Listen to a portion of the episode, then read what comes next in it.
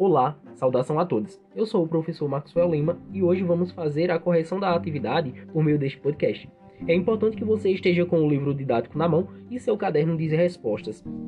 Bem, começando na página 250 do livro de ciências, a primeira questão diz o seguinte: é para você analisar a manchete e a manchete é, ela fala sobre os jacarés que invadiram áreas urbanas no Espírito Santo, né, por perda de habitat, diz biólogo. Essa é a manchete. A letra A é, está pedindo para você é, verificar qual foi a possível consequência da perda de habitat. Essa é bem simples, né? Você vai falar que a consequência foi que os animais acabaram se deslocando, né, do seu habitat natural para áreas urbanas e contextualizar. É simplesmente isso. O que eu acho engraçado toda vida que eu vejo algo parecido quando fala que os animais estão invadindo as cidades, as áreas urbanas, que no caso é as cidades, né, onde vivem as pessoas, eu lembro que a primeira invasão foi dos seres humanos, não foi? Então eu tinha um habitat ali, eu tinha uma floresta, aí os seres humanos chegaram e construíram casas e tudo mais, e pouco se importa quem era que estava morando ali. Simplesmente eles chegaram e chegaram expulsando todo mundo.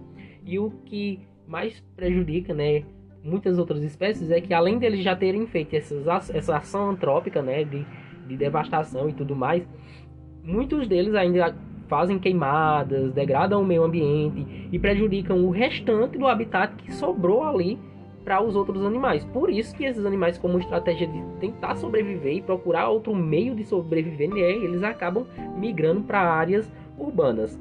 Então eu acho bem engraçado quando falar animal invadiu a casa de fulano de tal. a primeira invasão foi a do ser humano. então ele não está invadindo nada. Tem que verificar o que é que está acontecendo no habitat dele que restou, né? Será que é um desmatamento? Será que é uma queimada? Como é que tá essas coisas? Porque o ser humano ele é muito egoísta. Ele só pensa muito nele. Eu acho assim. Então, é... a letra B. Seguimos, né?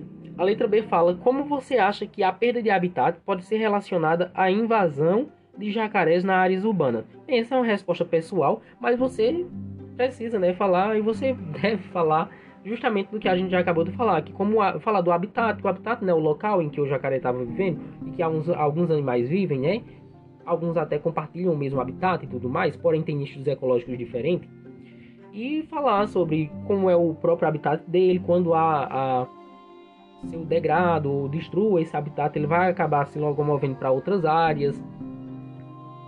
E esse deslocamento, às vezes, ah, é uma espécie de serpente, deslocou para casa, vai afetar muitas pessoas, né, que vão se, vão se assustar justamente porque aquele animal vai estar em uma área que não é sua, mas foi justamente por essa perda. Mas continuamos. Segunda questão. Leia o trecho da reportagem a seguir. O Iai nem sei falar isso, peraí.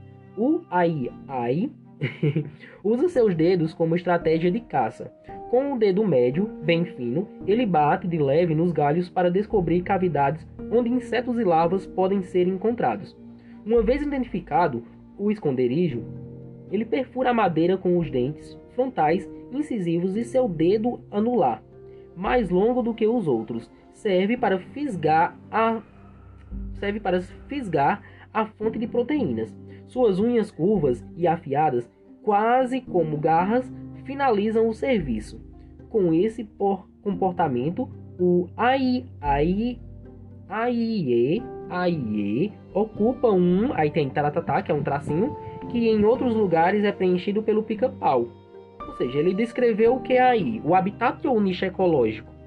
Ele descreveu o nicho ecológico, muito bem. Então, a letra A é para você colocar né, a resposta no texto que tem aí na, nessa tabela que você está vendo. É só colocar na, no tracinho nicho ecológico. A letra B. Agora justifique sua resposta ao item A. Bem, é uma resposta pessoal, mas é bem lógico. Você vai falar o que seria, né, o nicho ecológico.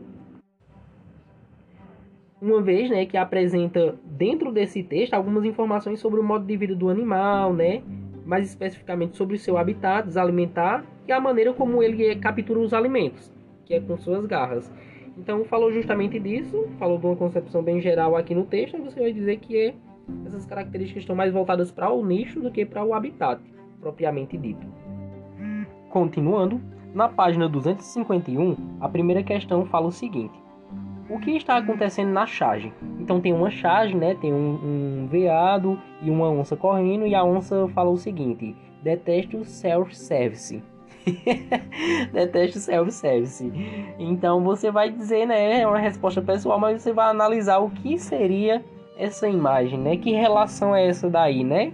Então eu tenho uma presa e tenho um caçador. Então é um preda predação, né? Você pode falar disso, da predação, que eu tenho uma onça querendo correr, tá correndo atrás do seu alimento para poder suprir ali, ter sua, ter sua energia e para desenvolver seu corpo, seu metabolismo, atividades metabólicas, enfim, etc.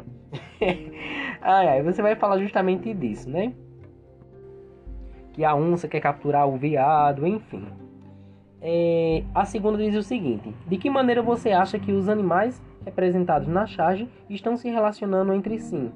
Então, é outra resposta bem pessoal, mas você pode falar que está ocorrendo ali, né? É um, a predação para poder ter mesmo a alimentação ali, né? No caso da onça, que vai sair ganhando se ela predar o veado, para suprir ali, ter sua é, energia básica para desenvolvimento da, da sua vida. E é, é isso. Só que um animal está tentando capturar o outro para se alimentar. que pergunta simples, tá vendo? É bem simples, nem precisa ficar dor de cabeça pensando nessas coisas. Mas enfim, vamos continuar. Qual é a próxima página? A próxima página é a página 254. Na página 254 54, tem essa gravura aí, esse desenho. Eu vou começar por microáguas, depois eu vou para zooplâncton, depois lambaris traíras e por fim eu vou falar dos fungos, viu? Então, primeiramente que aqui é um exemplo é de uma cadeia alimentar aquática. Aí você deve lembrar daquele vídeo que eu passei, na verdade a Aurora falou, né, sobre a diferença de, do habitat aquático e do, do, do é, dos ecossistemas aquáticos e dos ecossistemas terrestres. Enfim, aqui é uma representação de um ecossistema aquático. E nos ecossistemas aquáticos, quem são os produtores? Aí lembra aí do conceito de produtor? O que é um produtor? Pois bem, vamos lá. As microáguas que compõem o fitoplâncton são os organismos produtores dessa cadeia alimentar. Por quê? Os produtores não são seres autotróficos que produzem seu próprio alimento, tanto por, por fotossíntese ou quimiossíntese? Pronto, é só você vai dizer. Depois vem os zooplânctons é o consumidor primário, porque zooplânctons eles não conseguem produzir seu próprio alimento, então eles são seres heterotróficos, pois consomem os organismos produtores, que no caso são as microáguas, nesse exemplo aqui. Logo depois vem os lambaris são os consumidores secundários, porque o zooplâncton é o primário, então os lambaris são os secundários dessa cadeia alimentar, pois alimentam-se dos consumidores primários. Depois vem as traíras são os consumidores. Depois do consumidor secundário é o que? Terciário. Então as traíras são consumidores terciários dessa cadeia alimentar, pois se alimentam dos consumidores secundários. E por fim, todos esses seres, né, uma, uma vez na vida, vão morrer em algum momento da vida e vão ser decompostos. Por quem? Os seres decompositores. Então já dei a resposta, né? Determinados fungos microscópicos protozoários e bactérias representam os organismos decompositores dessa cadeia alimentar, pois atuam na decomposição dos restos orgânicos dos outros seres vivos, liberando substâncias simples para o ambiente. Bem simples, bem simples. Então a sequência é da, da sequência que eu falei, né? Produtores, consumidor primário, secundário, terciário e por fim lá aqui a representação dos decompositores.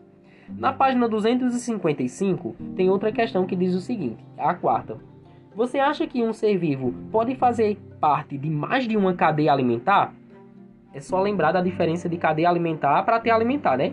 Então, um ser vivo pode fazer parte de mais de uma cadeia alimentar? O que, é que vocês acham? Pode, né? É só lembrar do conceito de ter alimentar. Então, enquanto uma cadeia alimentar é linear, a ter alimentar é o conjunto de cadeias alimentares. Então, a determinados animais eles podem fazer parte de outras cadeias. Isso na natureza é visto todo momento.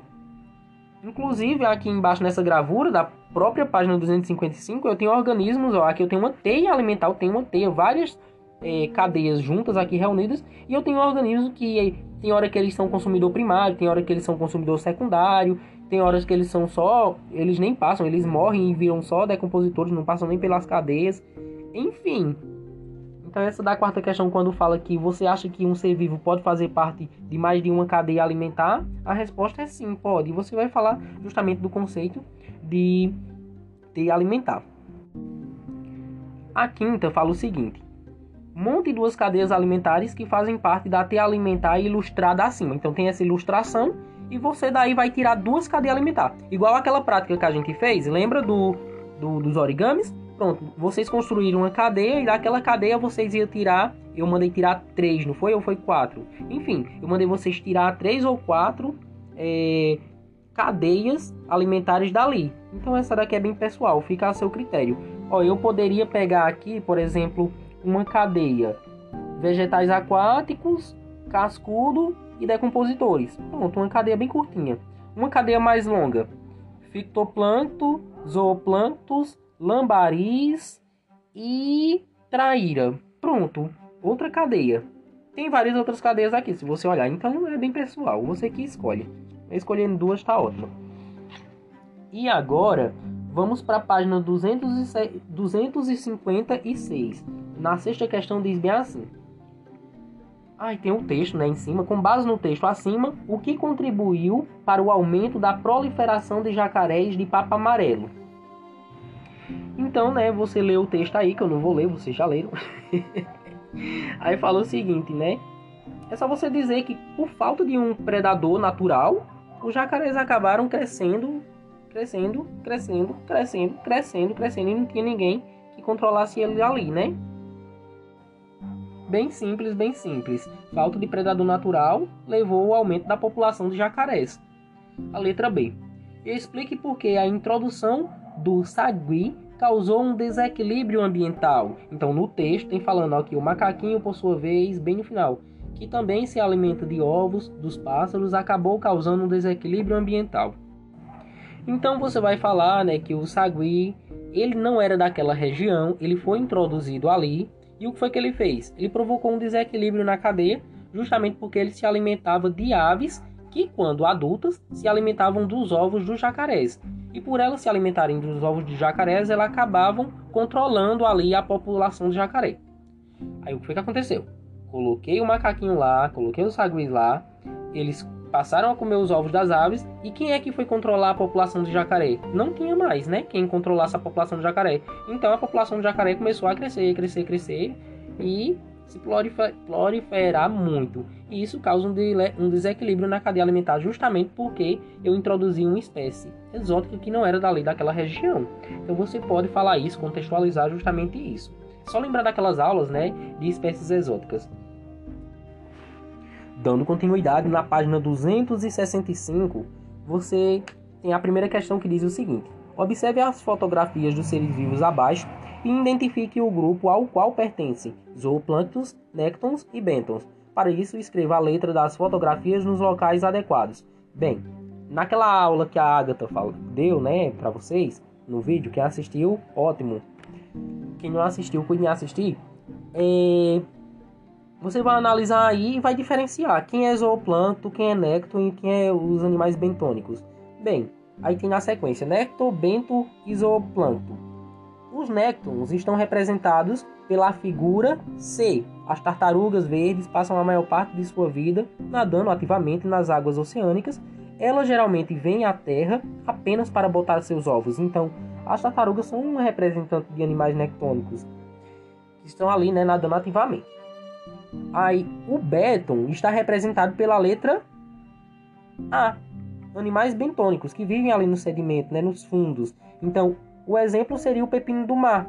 Aí, o pepino do mar move-se no fundo do mar ou muitas vezes cava o substrato, deixando somente parte da extremidade de, sua, de seu corpo exposta. Então, é um exemplo de animal bentônico. E por fim, sobrou a letra B como animais zooplâncton. Então, o zooplâncton está aí representado pela letra B. Lembra lá do, do plâncton do Bob Esponja? Pronto, olha ele na vida real. O plâncton do Bob Esponja é um copépode. Então tá aí os copépodes como representante dos zooplânctos. e a segunda questão. Observe o, o aquário de água doce que Carlos tem em sua casa. Então tem uma ilustração aí de um aquário e ele está dizendo que esse aquário é do Carlos. Letra A. Quais elementos presentes nesse aquário fazem parte do meio biótico? Então lembra lá do meio biótico? Que é meio biótico? Que é meio abiótico? Então biótico vem de vida, né? Os seres vivos ali presentes. E abiótico, quem são? Lembra lá? Eu falei muito de seres... É, em sala de aula também eu falei. Seres bióticos e abióticos. Então você vai dizer que aí nesse aquário de seres bióticos eu só tenho os peixes. Aí pode falar, mas professor, tem essas plantas aqui no aquário. E o que é? essas plantas não são seres vivos também? Bebezinhos. Prestem atenção, no aquário a gente não bota planta de verdade não, a gente bota planta de plástico. Geralmente coloca planta de plástico nos aquários. Geralmente. E, enfim. Então temos os peixes aqui. A letra B diz o seguinte: em quais fases parte do meio abiótico? Então, quem é aí o meio abiótico? Então, nesse exemplo, eu posso citar gás oxigênio, eu posso falar que a água, os substratos, a luz presente são partes do meio abiótico, né? A, negação, bio, vida, não vida, é tipo isso. Letra C. Como podemos chamar a interação existente entre o meio biótico e o meio abiótico? Então, lembra lá, né? A interação de um meio biótico com o meio abiótico eu posso chamar de ecossistema. Então, tem um exemplo de ecossistema aquático aqui nesse aquário. tá quase tá quase um micro, né? Mas não é micro ainda não, porque é um aquário bem grandinho. Então é um ecossistema, letra C. Letra D. Se alterarmos algum fator do meio abiótico desse ecossistema aquático, ocorrerão alterações no meio biótico? Em caso afirmativo, cite um exemplo. Então você vai dizer que sim, né? Então, se eu alterar ali o meu abiótico, por exemplo, se eu tirar o gás oxigênio presente na água, o que é que os peixes vão acabar fazendo? O que é que o meio biótico, os peixes vão fazer sem oxigênio? Bater as botas, vão morrer. Se eu aumentar a temperatura, a luz ali aumenta a temperatura consequentemente, o que é que os peixes vão fazer? Bater as botas. Então, um meio influencia o outro, né? No caso, o meio abiótico influencia ali o meio biótico. Pronto. Na letra A da página 266, é, você tem essas ilustrações aí, né? Microcrustáceos, microáguas, tubarão, roncadores, enfim. A letra A está mandando você construir uma cadeia alimentar e adicionar os decompositores. Bem, é uma cadeia... É um ecossistema aquático ou terrestre? É? Aquático, né? Bem simples, bem simples. Só desenhar aí, né, o ecossistema aquático e fazer sua cadeiazinha botando os decompositores. Letra B. Identifique os organismos produtores, os consumidores primários, os consumidores secundários e os consumidores terciários da cadeia alimentar que você montou no item A. Bem, os produtores você deve ter colocado os fitoplâncton, né? Consumidor primário, o zooplâncton. Consumidor secundário, os roncadores ilustrados. Consumidor terciário, tubarão martelo. Então, o tubarão martelo seria o nosso predador topo de cadeia. Para esse exemplo aqui. Quarta questão. Na, na África são encontradas estipes e savanas. Escreva qual bioma cada um destas fotografias representa. Então tem as duas, eh, as duas fotografias aí, né? Então você olha para a imagem e vai dizer quem é estipe quem é savana. Então a primeira figura é um exemplo de estipes, né? Então tem aí campos limpos e tudo mais. A savana já é mais característica. Ah, pronto, a savana é, é um exemplo, é como se fosse o nosso cerrado brasileiro. Então tem aí árvores, arbustos, né? Poucas árvores, ar, mais arbustivos. Então a foto 2 seria a savana. Hum... Eu tava vendo aqui, existem biomas semelhantes a esse no Brasil. Em caso afirmativo, sítios. Eu dei a resposta, não foi? Mas é, a resposta é sim. A, os estipes e a savana são representados pelos campos sulinos, no caso dos estipes, né? E pelo cerrado, no caso das savanas, respectivamente. E a terceira seria aí, né, sua cadeia bem bonitinha. Pronto, gente. Eu acredito que é isso. Eu terminei aqui a correção das atividades. Eu achei bem mais fácil. Eu acho que eu vou passar a fazer mais isso, viu? um grande abraço, um grande cheiro, um ótimo dia, boa tarde ou boa noite, dependendo da hora que você está vendo. Cheiro, tchau, tchau.